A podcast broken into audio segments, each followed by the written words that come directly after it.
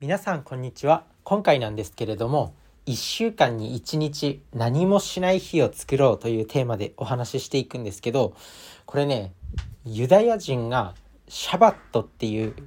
その1週間に1日何もしない日を作るっていうのをそういう習慣がそのユダヤ人は持ってるらしいんですね。でなぜこのなぜユダヤ人に注目したかっていうとなんかねこうビジネス書とかそういう本読んでるとユダヤ人ってものすごいなんか成果を出してる人が多いんですよ。なんかあとはユダヤ人の教えとかそういった本もあるぐらいこうユダヤ人の人で有名な人って多いんですよね。だからそのユダヤ人の習慣を自分の生活にも取り入れることができればまあ同じように成果を出せる確率が高まっていくだからそういうの大事だよねっていうことで、まあ、そのユダヤ人の習慣の一つにこのシャバットって呼ばれる1週間に1日何もしない日を作るっていうのを持ってるらしいです。なので、まあ、毎日働き詰めで大変とかそういう人は帰って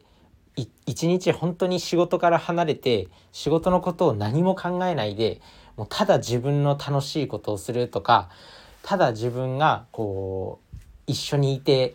楽しい人たちと過ごすとか家族団らんパートナーと過ごすとか普段読まない本を読むとかなんかこうゆっくりゆっくり何？音楽を聴いて過ごすとかそういった時間に使うといい。だから人間の脳みそってこう休んでる時に結構アイディアが出やすかったりするっていうことも分かってる。人間の脳みそってこうずっと忙しいとずっと忙しい時になんかエネルギーをたくさん消費してるのかなって思うんですけど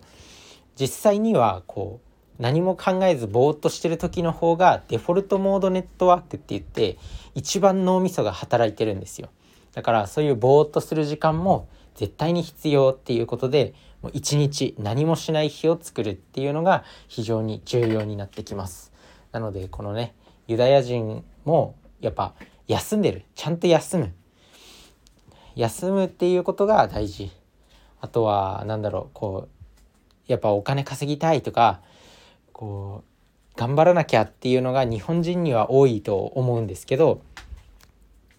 やっぱ成果を出してる人には見習わなくちゃいけない。で今の時代なんか結構こうあんまり働かなくてもめちゃくちゃお金稼いでる人っても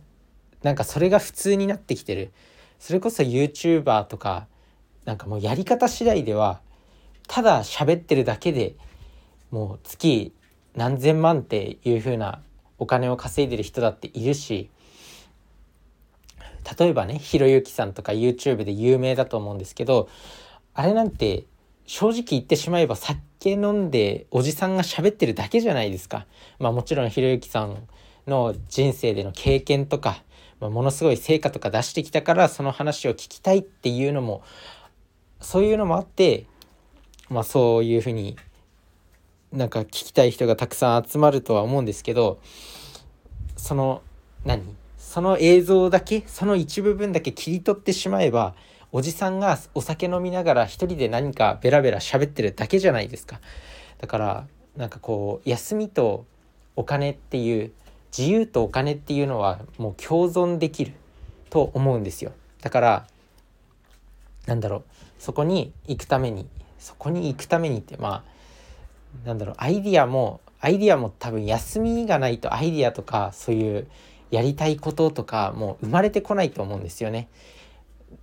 なんかこう休みがないとなんかやりたいことがたとえあったとしても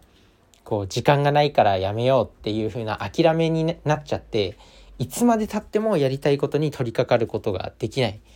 でなんかもう一応日本の企業って